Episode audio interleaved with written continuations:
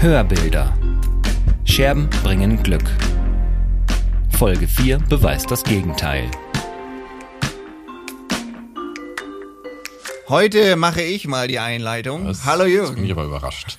Hallo lieber Timo. Da sind wir auch schon beim Thema. Timo. Ach, Timo. Nein, Wieso? Erzähl mal, was, Hä? wie geht's dir so? Ja, wir haben es heute wieder mit einem Timo zu tun. Ach, Aber dazu später mehr. Erzähl mir erst ein bisschen was von. Wie sieht's draußen aus? Wir sitzen ja hier im Dunkeln. also, ich muss dir leider sagen, um es mit Game of Thrones zu, zu sagen, Winter is coming. Ah, ich habe das ja nie gesehen, Game Nee. of Thrones. Hast du nie? Das darf man gar nicht erzählen. Ich habe auch nie Star Wars gesehen. Ach echt? Da gehe ich jetzt wieder. Ja, ich weiß, weiß nicht. Obwohl ich bin ja auch in dieser Star Wars, genauso wie so St. Pauli und HSV, es ist ja so, ich bin ja, ich kann ja beide leiden. Und so ist es ja auch mit Star Wars und Star Trek. Da gibt es ja auch immer diese, wahrscheinlich hast du schon mal Raumschiff Enterprise gesehen. Star Trek kenne ich. Ja, gibt ganz viele Leute, die, die mögen Star Trek, aber nicht Star Wars.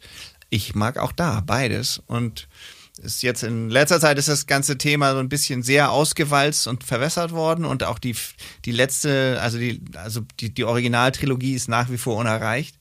Aber ich finde das auch äh, wirklich ein interessantes Universum, was sie da gebastelt haben. Ja, ja, ja, ja. Ich glaube, ich habe sogar auch einen Star Wars dann irgendwann mal gesehen, aber das hat mit mir irgendwie nichts gemacht. Das sind ja diese Dinge, die man anfängt und am besten Mhm. natürlich auch am Anfang und nicht irgendwann in der Mitte. Das habe ich irgendwie verpasst. schon. Ja, ich glaube, du, bist auch nicht so der Fantasy-Typ. Also offiziell ist es Science Fiction. Star Trek ist viel mehr Science Fiction, weil Star Trek ist ja auch in vielerlei Hinsicht so in diesen, in diesen Science Fiction Traditionen und wer sich ein bisschen mit Science Fiction auskennt, der weiß, dass also Star Wars eigentlich in dem Sinne kein Science Fiction ist. Das ist eigentlich Fantasy oder eigentlich ist das so ein wilder Westen in Space oder auch so ein bisschen Ritterfilme. und wie kommst du darauf, dass ich kein Fantasy-Typ bin? Fehlt mir die, etwa die Fantasy? Nee, das also ich, du bist vielleicht mehr der Autorenfilmmann oder vielleicht ich- auch nicht unbedingt. Also ich kann dann damit, glaube ich, mehr anfangen, aber es kommt mal drauf an, was es ist. Ich bin ein großer Matrix-Fan gewesen und da kommt doch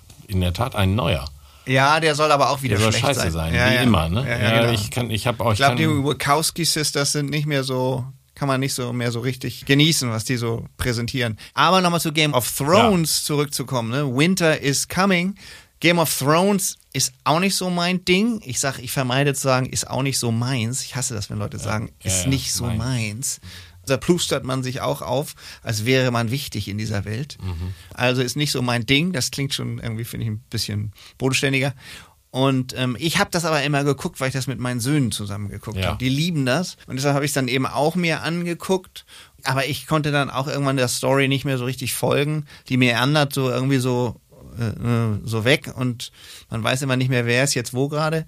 Und es ist natürlich auch krass brutal. Ne? Also das ist wirklich sehr, sehr, manchmal geht das mir sogar ein bisschen zu weit.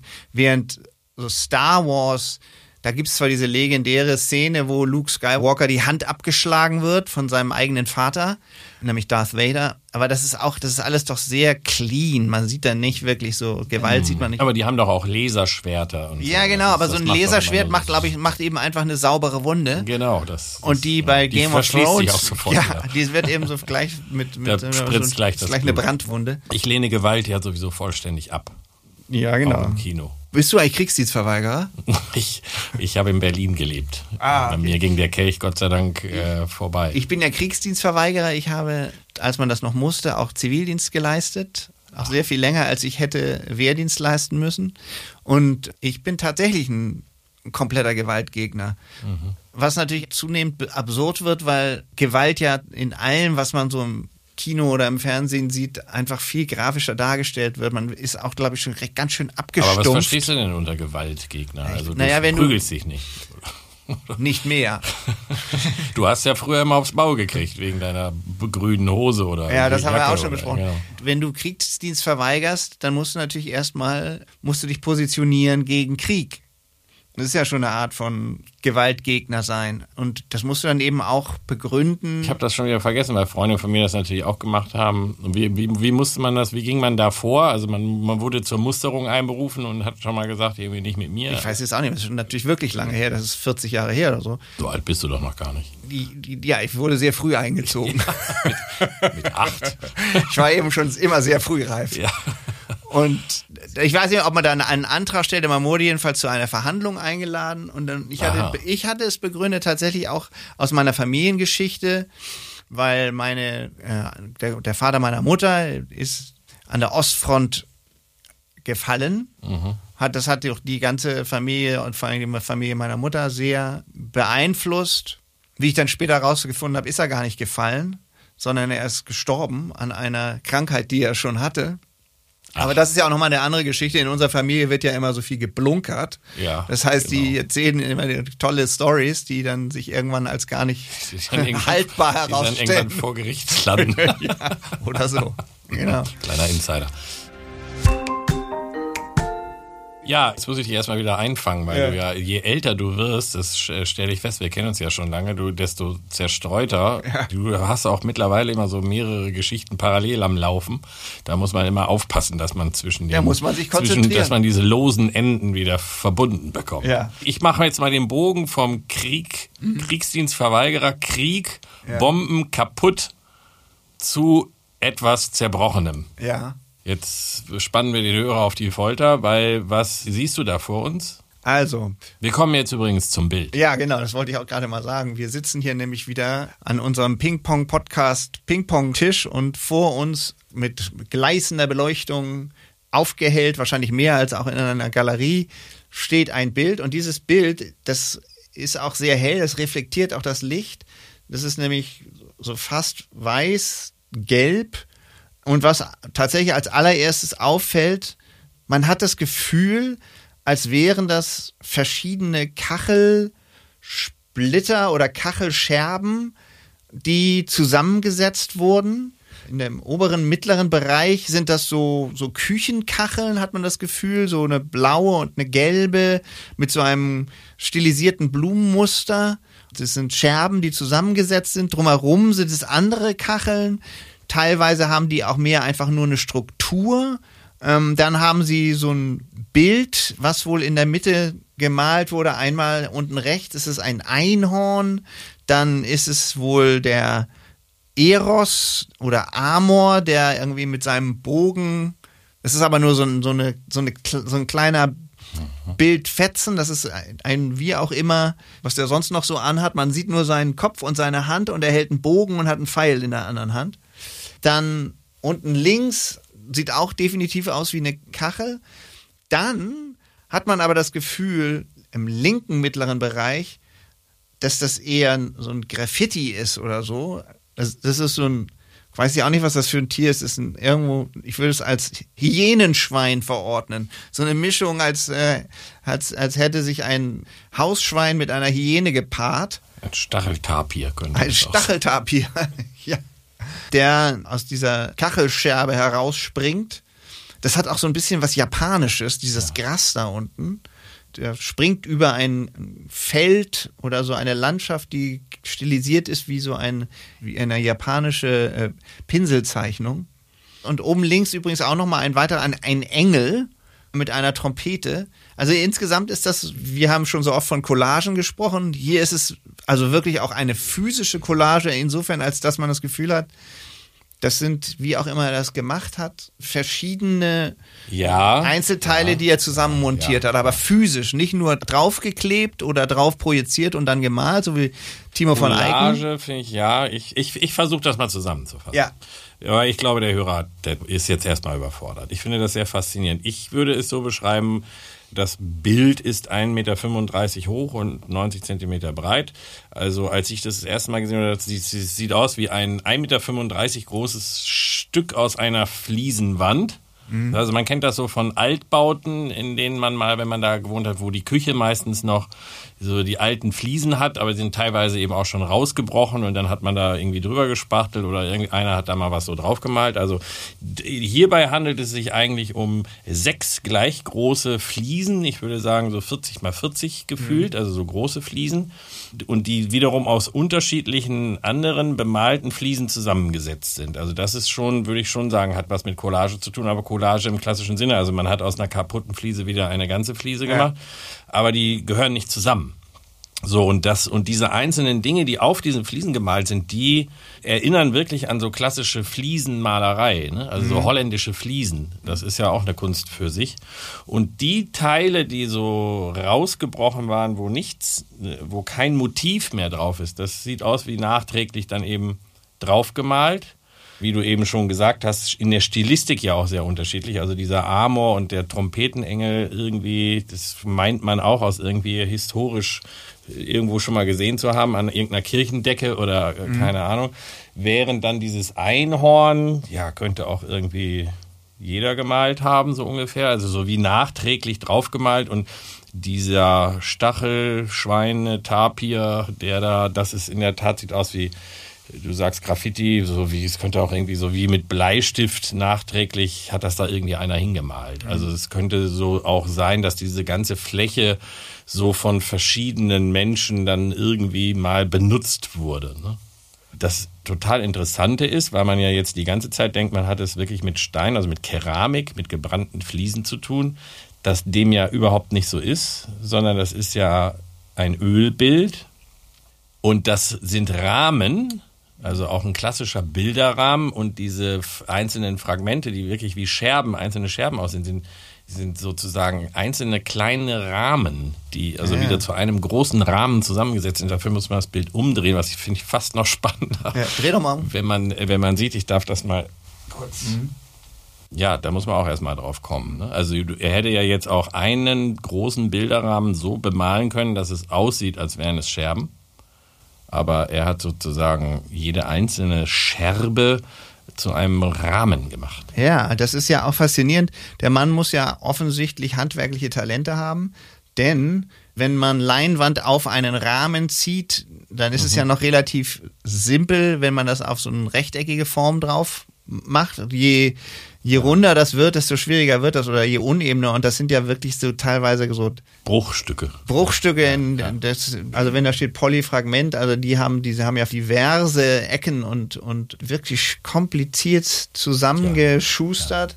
Dann sind die einzelnen Fragmente mit Metall, so Scharniere, ne? ja, Also so- genau, so also um die zusammengebracht. miteinander zu da steht überall auch noch der. Preis drauf. und ja, vom Baumarkt, genau, oder die, der Strichcode. Ja, und dann sehe ich aber auch, also von wegen Timo, offensichtlich heißt der Künstler auch Timo. So sieht das aus. Da da steht nämlich nämlich drauf. Timo Grimm. Timo Grimm. Ja. Genau. Ein Hamburger. Da kann ich ja wieder was schwer Nein sagen, denn wer Timo heißt, Ne? Dass du diesen Namen wirklich mal ganz alleine besessen hast, das ist also was seitdem geschehen ist. Mhm. Ne? Ich drehe das jetzt wieder um. ich kann da kurz noch mal eine kleine Geschichte erzählen zu. Die einzelnen Scherben sind immer so leicht blutrot gerendert. Also Ja. man hat immer das Gefühl, es hat irgendwie auch so ein bisschen was Ja, Schmerzhaftes, also- äh, Traumatisches. Also für mich ist die Assoziation, als ich dieses Bild gesehen habe, habe ich gesagt, das ist Timo Blunk.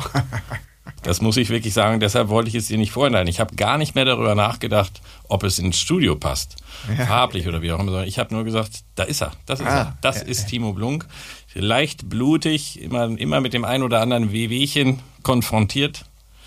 Ne, ein Leben im, im Rausch an, an einer Achterbahnfahrt. Der Am Schluss Gefühle. wird versucht, das alles zusammen zu, zu Genau, zu, die, die, die, die Scharnieren aus dem Scherben, Baumarkt. Das ist so wie so, wie so eine künstliche Hüfte hier dann am Ende. Ne? Und alles wird wieder so zusammengeschraubt und irgendwie entsteht daraus ein Ganzes. Bin ich, Aber bin ich noch Cyborg oder schon Ja, Android? aber spannend. Aber spannend. Also, Ja. weil man möchte sich auch kümmern. Ja, ist, ist interessant, wie du mich siehst. Ohne Anspruch auf Ausschließlichkeit oder tatsächliche, Ja, ist ja- ist ob, ja was, mit- ob, ja ob es was mit der Realität zu tun hat. Obwohl Realität ist ja sowieso völlig überbewertet. Hatte ich Also- dir von meinem lieblingsirischen Sprichwort schon mal erzählt. Wahrscheinlich, aber sag's ruhig nochmal. Realität ist ein Zustand durch den Mangel an Alkohol hervorgerufen. Das ist typisch irisch, finde ich. Mochte ich immer sehr. Ja. Hast du das nicht auch schon mal hier in diesem Zusammenhang erwähnt? Glaube nicht, aber es könnte sein, ich wiederhole mich von Ja. Zeit zu Zeit. Ich vergesse übrigens auch sehr viel. Das gibt mir manchmal zu denken, habe mir aber sagen lassen, dass das nichts Schlimmes ist und auch nicht unbedingt ein Hinweis auf bevorstehendes Alzheimer. Also vor allen Dingen ist es auch so, ich kenne dich ja schon seit fast 20 Jahren, es war schon immer so. Insofern, das war mit 40 bei dir auch nicht anders. Okay, haha. Insofern musst du dir keine Sorgen machen. Okay, dann, dann bin ich froh. Also jetzt nochmal auf den Namen Timo, ja? Ja, also du willst mir das ja nehmen, dass ich ursprünglich der einzige Timo war. Ich war wirklich mal der einzige Timo. Und Wo, in und der mein, Grundschule oder im Kindergarten? Nee, das war auch noch in meinen Teenagerjahren so. Und mein, mein Kumpel Detlef oder Ewald, äh, Detlef Diederichsen, der andere von den Zimmermännern, der hat gerade mich dazu aufgefordert, ich solle doch mal einen Song schreiben über diese Tatsache, weil wir nehmen wir jetzt ein Album auf, das uns zeitlich zurückbringt in unsere Anfangszeiten, als wir noch die Ska-Fighter hießen. Es wird nämlich ein Ska- und Reggae-Album und thematisch sind wir auch immer wieder 17 und 19. Und da schreibe ich einen Song oder habe ich schon geschrieben, der heißt Ich heiße Timo. Und da geht es genau darum, denn als ich Timo hieß, da kannte noch niemand diesen Namen. Das heißt, ich wurde immer Tino genannt oder Tilo. Und man wusste immer nicht genau, wer ich eigentlich bin. Simon.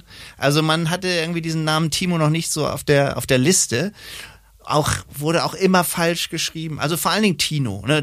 Und ich möchte kein Tino sein. Das ist für mich, das geht überhaupt nicht. Aber du bist ja längst ein Dinosaurier. Ich bin, ich bin ein ja, Ja. Dino oder sowas, weißt du? Und darüber haben wir gerade einen Song geschrieben. Heutzutage, klar, heute heißt jeder Timo. Ne? Ja. Und vor du hast den Song schon geschrieben, kannst du mal kurz eine Zeile singen? Oder wie? auswendig habe ich gerade nicht drauf. Ich kann mir meine eigenen Texte nie selbst. Ja, nee, das, wer kann das schon? Ich habe ja auch mal einen Song geschrieben, der heißt Timo Blunk, der ja sozusagen mein eigener Nachruf ist. Den kann ich auch nicht auswendig. Den muss ich immer ablesen, jedes Mal. Hingegen Texte, die ich mit 32 oder mit 17 oder mit 25 das- geschrieben habe, äh, die kann ich auswendig, aber die neuen kann ich nicht auswendig. Ja, das ist lustig. Also mir geht's genauso. Ich hatte zum Beispiel mal eine Phase, wo ich nur Georg Kreisler gehört habe. Weil ich den so grandios fand. Da war ich aber 19 oder so. Und das war ja so diese Everblacks hieß, hieß Mhm. das Album. Also mindestens 20 Songs oder so, die kann ich alle noch auswendig. Sogar mit dem Wiener Dialekt, den der so gesungen Ich weiß, und hat. das hast du mir auch schon öfters auch mal mal vorgelesen, der vorgesungen, Taubenverkifften im Park, Park, oder so. genau. Und als der Zirkus in Flammen stand. Also ich habe das gleiche mit Roxy Music und Brian Ferry, hatten wir in der letzten Folge schon mal besprochen. Also das ist zum Beispiel das Album äh, Country Life. Das ist dieses legendäre Album mit den zwei fast unbekleideten Frauen auf dem Cover. Absolutes No-Go heutzutage. Heutzutage würde es überhaupt nicht mehr gehen. Äh, Für mich natürlich, als ich diese Platte, da war ich glaube ich zwölf oder 13, das war genau die richtige Zeit für so eine Platte. Und ich kann die Sachen noch so auswendig, ich kann auch alles so mitsingen, mit allen seinen komischen kleinen Quirks und, und Slides und, und, und Atmern und komischen Pausen, exakt gleich. Das kann ich immer noch. Zum Beispiel meine Kids, die können das komplette Rappers Delight auswendig. Ja, ja, ja, das war natürlich auch. Das haben die schon als Teenager oder als Frühteenager oder wie auch immer die heißen, In-Betweens, haben die das schon immer zusammen interpretiert, können die immer noch auswendig, die können auch ganze äh, Tribe Called Quest Texte oder so, also gerade so Hip-Hop-Texte auswendig, kennen aber auch Steely Dan-Texte auswendig, weil die immer, die die immer mithören mussten, weil sie dann äh, Papa das aufgelegt hat. Aber ich glaube, diese Fähigkeit, sich so Texte zu merken, die verliert man irgendwo so in den 30ern. Anscheinend. Ja, es gibt ja auch diese Theorie, dass man ab 33 oder dass der durchschnittliche Mensch ab 33 keine neue Musik mehr hört. Das ist so eine Zahl, hat man wahrscheinlich irgendwann mal rausgefunden, gibt es bestimmt 15 verschiedene Studien und irgendjemand hat, nicht nur einer hat seinen Master drüber geschrieben, warum man ab einem bestimmten Punkt keine neue Musik mehr hört. Ach, das möchte ich, würde mich interessieren. Darauf muss ich unbedingt zurückkommen. Da müssen wir später nochmal, weil Ja. wir, wir sind ja über Timo gekommen, aber das ist ja nicht uninteressant, weil unser Künstler hier ja auch Timo heißt und dann verrat mir doch aber noch schnell, wie, wieso haben, wollten deine Eltern was ganz Verrücktes tun, als sie dich Timo genannt haben? Oder waren sie im Urlaub in Finnland oder wie kam das? Ja, also erstmal ist ja ein finnischer Name tatsächlich, aber ja, meine Eltern wollten uns einfach verrückte, coole, un äh, Einfach mal was Verrücktes Namen. tun. Ja, und meine Schwester heißt Rika Ja. mit C. Das ist ja ein spanischer Name. Und meine Schwester hat Glück gehabt, weil Rika kommen jetzt auch immer mehr, aber ist noch nicht ganz so verbreitet. Und Timo ist seit 20 Jahren normal, no- Dauerbrenner, ist jetzt noch kein Noah oder Leo, zum Glück. Oder Kevin. Das ist ja mehr äh, DDR. Also ich weiß nicht gar nicht, ob das so in Westdeutschland so verbreitet ist. Ja, und, und das andere war, mein Vater, der hatte ja so nicht nur einen Spleen, aber der sagte, also die besten Namen sind dreisilbig. Und da ich ja nur einen einsilbigen Nachnamen habe, mussten wir zweisilbige Vornamen haben. Und man musste sie so einfach wie möglich schreiben können, deshalb habe ich auch kein H drin. Es gibt ja auch viele, die, die mit H heißen. Und außerdem haben wir auch keine Mittelnamen. Nee. Ich mache immer den Joke, meine Eltern konnten sich keine Mittelnamen leisten, Ja. aber das war auch mit, zwar ganz voll Absicht. Nee, der braucht nur einen Namen, zweisilbig, weil das gut mit einem einsilbigen Nachnamen zusammenpasst und so. Das waren so seine, seine Ideen Mhm. dahinter. Ein Konzeptname. Rational gedacht, muss man sagen. Auch einen schönen Gruß an Timo Grimm an dieser Stelle. Der hat auch einen dreisilbigen Namen, ne? Vielleicht hat der Vater das gleiche gedacht. Du, du weißt jetzt mehr über Ja. deinen Namen. Der Name Timo ist ja, zumindest so im deutschen Bereich, soll er ja angeblich von dem Namen Dietimo kommen, was auch der gleiche Stamm für Dietmar ist. Das ist nicht Timotheus. Und das heißt Günstling des Volkes oder im Volk berühmt. Ja, das würde Ja. dir so passen. Ja. Ja. da kann ich leider nicht mithalten. Jürgen heißt nämlich nichts anderes als Bauer. ja. Und Nerger ist übrigens der Ernährer. Also Ah, ja. Das ist relativ einfach. Also meine Schwester, die Rika heißt, das heißt ja nichts anderes als reich. Und das heißt, meine Schwester und ich, wir sind rich and famous. Mein Gott, ihr könnt euch auch wirklich was zusammenstricken. Das ist schon abenteuerlich. Ja, ja, aber ich kenne dich nicht anders. Immer bescheiden. Zurück zu diesem Bild. Es ist mir auch, ich möchte das nicht unerwähnt lassen, natürlich eine große Ehre, dass ich hier mit dir sitzen darf und dass du mich gelegentlich auch empfängst bei dir zu Hause oder im Studio. Ich bin schon auch sehr stolz. Du bist ab und zu sehr gebauchpinselt. Ja, Aber ehrlich gesagt, das möchte ich jetzt auch mal zurückspiegeln, dieses Kompliment. Ich bin auch immer, bin immer also hier in diesen heiligen Hallen hier, wir befinden uns ja in, in deinem Dunstkreis, dass du mich hier Ach. empfängst und Jetzt machst du mich ganz verlegen. einen Kaffee mit, mit Haferschleim machst. Da möchte ich mich jetzt auch noch mal kurz bedanken für. Ja, sehr gerne. So, aber wir wollen dem Hörer ja auch was bieten. Ja. Wir wollen ihn auch überraschen. Wir wollen Ja. mit dem ein oder anderen Sidekick glänzen. Und wenn man dann was dazu lernt, finde ich, ist das ja nicht so verkehrt. Ne? Und ich hoffe, der Hörer weiß das zu schätzen. Kommentare dazu sind immer willkommen. Wir haben jetzt hier dieses Fliesengemälde vor uns und müssen da jetzt irgendwie den Weg zurückfinden. Also, das f- erstmal gesagt besticht zuallererst mal durch dieses Gefühl, es mit Scherben, also mit Scherben zu tun zu haben, die aber gar keine Scherben sind, sondern es sind zusammengefügte Bilderrahmen. Finde ich sehr spannend. Es ist auch ein bisschen eine Hommage an die holländische Fliesenmalerei.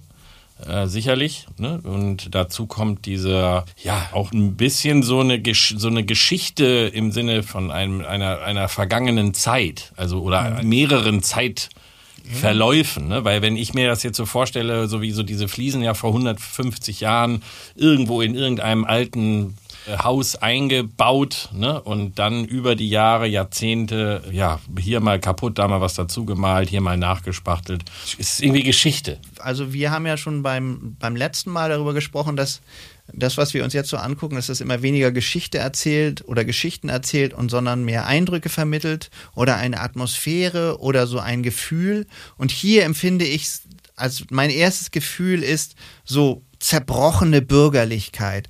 Man hat das Gefühl, eine Kachel ist für mich was wahnsinnig Bürgerliches. Und diese Küche, die du auch beschrieben hast, diesen Kacheln so in so einer Hamburger äh, und wahrscheinlich nicht nur Hamburger, sondern sowieso norddeutschen Küche mit diesen Kacheln. Das hat so eine Bürgerlichkeit und diese Bürgerlichkeit ist definitiv zerbrochen. Die ist versucht mit allen Mitteln irgendwie wieder zusammen dass sie wieder zusammengehalten wird. Deshalb hat es trotzdem auch immer noch diese sechsmal quadratische Form, aber die sind eben so gerade mal eben noch so im Rahmen gehalten, mit Lücken, passen nicht so richtig zusammen.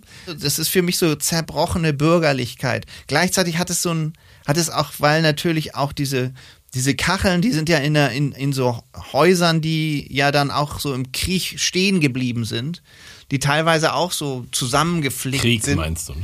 Im Krieg, ja. Was habe ich denn eben gesagt? Krieg. Im Krieg. Ja, das machst du ja gerne. Ich bin Hamburger, aber Ja. für uns gibt's keine, Ja, Krieg. kein G. Ich habe auch mal in so einer Wohnung gewohnt, im Grindelhof, Grindelhof 2, wo auch genau solche Kacheln in der Küche waren. Also diese Küche, die du beschrieben hast, die kenne ich sehr, sehr gut. Und da war es teilweise auch so, dass die Kacheln geflickt waren. Mhm, ja, und, das und das war ein Nachkriegsflicken.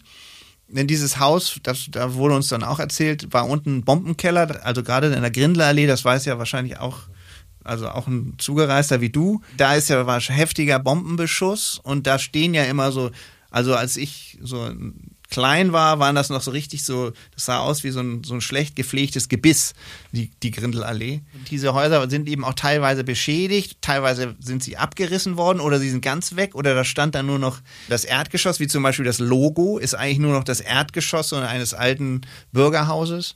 Und auch gerade diese Kachel, diese blaue Kachel da in der Mitte, die so dieses Blumenmuster hat, die erinnert mich total an, an diese, diese Küche. Und das ist für mich eben so, das ist sowas Bürgerliches, was aber eben so unter Beschuss geraten ist und dann versucht wurde, wieder mit den Mitteln, die man irgendwie so hatte, zusammengeflickt zu werden. Und ist ja hier ganz was Schlimmes für dich, so Bürgerlichkeit, ne, scheinbar. Man hört das so raus. Das ist so eine gewisse Verachtung, die du für die für das Bürgertum äh, äh, ja, also scheinbar. Das liegt natürlich auch, und ich glaube, in Wirklichkeit ist es auch jetzt nicht unbedingt so dir so fremd, aber ich bin ja so im, zu einer Zeit groß geworden, als Punkrock nach der Herr im Lande war.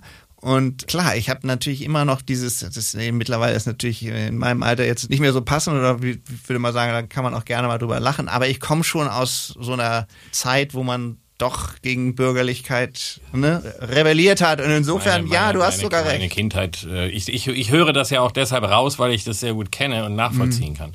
Wobei ich diese Interpretation und jetzt zu sagen, das ist eine zerbrochene Bürgerlichkeit, das ist ja toll, dass man etwas so etwas äh, da rein interpretiert. Ich finde es interessant, dass sich dort scheinbar so Generationen auch drin vermischen. Also auch Dinge, die das nicht, äh, diese Zeichnung links von dem, was auch immer für ein Tier es ist, ist ja fast auch so ein bisschen man macht sich ein bisschen lustig darüber. Ne? Du hast das Graffiti genannt, es ist so ein bisschen Verarsche und es ist so, es ist das Original auch so ein bisschen verunglimpft auf eine bestimmte Art und Weise. Auf jeden Fall kein Respekt äh, vor, vor, vor dem Alten und selbst das Zusammenflicken ist ja nicht so gelungen, dass man sagen kann, man, man hat versucht, irgendwas wiederherzustellen, sondern es ist Es hat so eine gewisse Obszönität, finde ich. Also dieses komische Hyänenschwein oder der äh, Stacheltapir, weil der so krude dahin gemalt ist. Deshalb kam ich auch auf, auf bisschen frech, ne? So. das ist so ein bisschen obszön, so in dem Kachelbereich oder in dem Kachelzusammenhang, finde ich. Der macht ja auch irgendwie so komisch den Mund auf und Hüpft da so raus. also zumindest der Trompetenengel, der macht ja noch wenigstens den Versuch, eine tatsächliche Zeichnung zu sein, die man irgendwie auch noch so kachelmäßig kennt, auch so von der Schattierung her. Aber sowas würde man ja eher nicht auf den Fliesen vermuten. Und dafür kenne ich mich dann wiederum nicht genug aus, wenn du immer von holländischen Fliesen redest. Naja, die, hatten, ich die nicht so hatten, die hatten versiert. Formen und die haben diese da unten in diesem roten Bereich eher so, so Ornamente und dann gibt's natürlich auch, es gibt ja auch die dänischen oder so holländisch, klassische holländische Fliesen haben auch oft so Windmühlen Ah, ja, und, ja. und so, weißt du, wie auch so Porzellan, äh, was man auch manchmal auf Porzellan Mhm. wiederfindet. Und dass diese Fliesen übrigens nicht in dieser Größe, das sind ja große Kacheln, ne? also Mhm. diese Küchenfliesen sind ja dann immer eher klein und daraus entstehen, entstehen dann Bilder und dass die in der Küche sich sehr häufig wiederfinden, hat auch damit zu tun, dass man sich da, keine Ahnung, warum das nun ausgerechnet in diesen Küchen immer Naja, so, Küche so macht- Landschaftsmotive äh, Also erstmal macht eine Kachel in der Küche natürlich Sinn, ja, weil man sie abwischen kann. Klar, davon mal ganz abgesehen, genau. Man erhält die ja auch gerne. Also wir haben ja selber mal in so einem alten Haus äh, Mhm. ge gewohnt, wie du weißt. Und ich fand das immer sehr wünschenswert, auch diese alten Fliesen, die dort in der Küche noch waren, obwohl der Rest längst zigmal renoviert und überarbeitet Mhm. war, die irgendwie zu erhalten, weil sie ein geschichtliches Dokument. Dokument sind. Und dann vor allen Dingen aber eben so gerade mal eben zusammengehalten. Also als wenn man dann doch versucht, an, an so ein bisschen an Tradition und festzuhalten, aber man weiß im Grunde genommen schon, ist eigentlich im Arsch. Das hast du ja selber vorhin gesagt. Du hast es natürlich ein bisschen scherzhaft oder provokant gesagt. Das ist dein Leben oder das bist du. Ne? Also gerade mal so mit so Baumarktscharnieren hinten zusammengehalten und irgendwie ein Puzzle, was eigentlich nicht zusammenpasst und dann irgendwie so auf so eine leicht krude Art ineinander geschoben wird. Also ich sehe mich da jetzt nicht wirklich drin wieder, aber grundsätzlich finde ich eine eine relativ zusammengesetzte und aus verschiedenen Teilen hergeholte Biografie oder wie auch immer. Also wenn das Bild jetzt ein Leben heißen würde, Ja, wenn das Bild ein Leben heißen würde, dann könnte ich damit eine Menge anfangen. ja, ich auch. Mal dahingestellt, ob es jetzt mein Leben ist, aber Das war ja Leben. eigentlich auch ein Scherz, aber wenn man dann anfängt drüber zu sprechen, merkt man, es war äh, durchaus so gemeint, Ja. dass man es als ein Leben verstehen kann. Ein Leben in Küchenfliesen. Leben gefliest. Ein gefliestes Leben. Wie war das noch mit den Untertiteln? Das Bild heißt ja eigentlich Polyfragment. Ja. Polyfragment, ein, Ein gefliestes gefliestes Leben. Ja, finde ich sehr schön. Äh, Würde ich auch in dem Fall Tobias empfehlen. Wie, Wir Tobias? hatten da, äh, Timo, Entschuldigung, ja. jetzt habe ich mich gerade vertan. Wir hatten ja. Da äh, geht schon wieder los. Das, aus Timo wurde dann Tobi. Genau, genau. Und Untertitel, das kam ja in der letzten Folge, als wir über das Bild von Despoina gesprochen Mhm. haben, Rotenburgs Ort. Lustigerweise handelt es sich um ein Künstlerpaar. Ah. Timo und Despoina. Timo und Despoina, das könnte ja. auch eine klassische Tragödie sein. Ja, ja, wer vielleicht wird's ja noch eine, keine Ahnung. Aber so genau kenne ich die beiden nicht. Aber nichtsdestotrotz ist es ja auch interessant, dass die beiden nämlich sich sozusagen das Atelier in Rotenburgs Ort Ist das auch in so einem alten bürgerlichen Haus mit Küchenfliesen? Nein, nein, das ist in einem Industriebau eher. Ja, und so verschieden kann Kunst sein. Jetzt musst du natürlich mal langsam auf den Ort zu sprechen kommen, an dem Pudelskern. Den, den Pudelskern, beziehungsweise müssen wir jetzt den Bezug herstellen wieder zu deinem Studio. Wir haben es auch schon ein paar Mal gesagt, dass das alles so ein bisschen eher wie in einem UFO aussieht bei dir im Studio. Oder Raumschiff Orion. Oder Raumschiff Orion. Orion. Ach, herrlich. Von wegen jetzt wieder Dietmar, ne? Dietmar Schönherr. Dietmar Schönherr. Mhm. Das ist jetzt mal ein Bruch. Oder? Im wahrsten Sinne ein Bruch. Genau, aber ja, vielleicht kein uninteressanter. Ja. Timo und Despoina, ist das von Herodot oder Thukydides? Warum sperrte Desdemona ihre Tür nicht besser zu und warum ließ in Verona Romeo Julia nicht in Ruhe? Zum Beispiel von Georg Kreisler aus dem Opernboogie. Despoina würde ich in die engere Auswahl ziehen, was den Bürohintergrund angeht. Das finde ich, und jetzt kommt ein ganz komisches Wort, zu organisch. Dieses Bild, das hat so eine, so eine selbstgemachte, organische, handwerkliche Ausstrahlung, Ja, die passt nicht zu uns. Vor der habe ich wahnsinnig viel Respekt und ich finde es Ja. gut. ja, Das finde ich ist eher ein Zuhausebild ja. das kann ich mir gut vorstellen in den eigenen vier Wänden, in der Küche. Ja, in deiner bürgerlichen, großbürgerlichen Küche. Mit dem Bild könnte ich aus meiner Küche eine großbürgerliche Küche machen. Bürger Blunk. Also du kannst ja das klinisch so ein bisschen, ist ja bei euch so ein bisschen klinisch rein ne, ge Ja. gefühlt. Dem muss man zumindest meiner Meinung nach ja unter Umständen auch ein bisschen was entgegensetzen. Oder könnte man. Also es würde auf jeden Fall, wenn dann jemand reinkommt und sieht das, der wäre erstmal irritiert, ist klar. Du willst ja einfach auch nicht irritieren. Das habe ich schon verstanden. Ich darf ja nicht irritieren. Wie, wie wir immer wieder feststellen, ich irritiere ja schon genug. Ja. Was ich auch jetzt aber nochmal sagen muss, auch gerade hier bei diesem Timo Grimm-Bild, ich habe auch zunächst mal wahnsinnigen Respekt vor diesem ja wirklich handwerklich, das muss er ja vorher geplant haben, dass wie das ineinander passt und so, mit, wahrscheinlich mit diversen Skizzen. Das ist ja kein Zufall, was er da gemacht hat. Nein, nein, nein, du hast vollkommen recht. Und ich finde, dass äh, gerade das fasziniert mich an diesem Objekt. Ich kann ja gar nicht sagen, das ist ein Bild. Das ist eigentlich in dem Sinne gar nicht so ein Bild, ne? Weil es ist ja. Ich finde aber auch äh, einfach äh, so eine Idee zu haben schon grandios.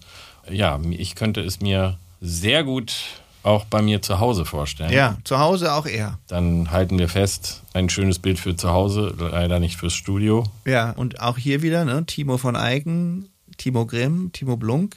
Wir müssen zusammenhalten. Ja, die Timos müssen zusammen. Timos müssen zusammenhalten und deshalb würde ich Genau. mal sagen, wenn wir hier jetzt Punkte vergeben würden, dann würde ich sagen neun von zehn. Absolut. Und dem Hörer sei gesagt, auf der Website kann er sich das ja schon mal als, ja, wie gesagt, man muss es eigentlich vor Augen haben, aber auch als Foto wird relativ schnell erkennbar, wovon wir hier sprechen. Obwohl, das werde ich auch Timo Grimm nochmal sagen, das Foto von dem daneben müsste eigentlich das Foto von der Rückseite Ja, genau. des Rahmens sein, damit man das auch versteht. Genau, man versteht nämlich, wie er es dann gemacht hat. Und das ist schon echt beeindruckend. Ja, und wer direkt zuschlagen möchte, es ist zum Preis von 6.500 Euro zu haben. Das heißt, der Timo hat einen größeren Quotienten als Despoina. Das kann man nicht unbedingt sagen. Das hat auch immer mit ein bisschen mit der Machart zu tun, Ja, mit dem okay. Aufwand und der Arbeit, die drin steckt. Ne? Und das ist, glaube ich, ein Wert, den man auch berücksichtigen Also muss. hier steckt auf jeden Fall mehr physische Arbeit drin, als in dem ja, ungefähr gleich großen Bild vom letzten Mal von seiner Partnerin von seiner Partnerin. aus Rotenburgs Ort. An dieser Stelle ein Gruß nach Rotenburgs Ort, falls uns dort jemand aus der Working Class zuhört. Ja, Timo, dann suchen wir weiter. Wir bleiben dran. Und wir sehen Hat uns beim nächsten Mal. Sehr viel Spaß gemacht. Ich freue mich schon wieder drauf. Ich mich auch. Und einer für alle und nichts für ungut. Eine Silbe, zwei Silben, viele Scherben.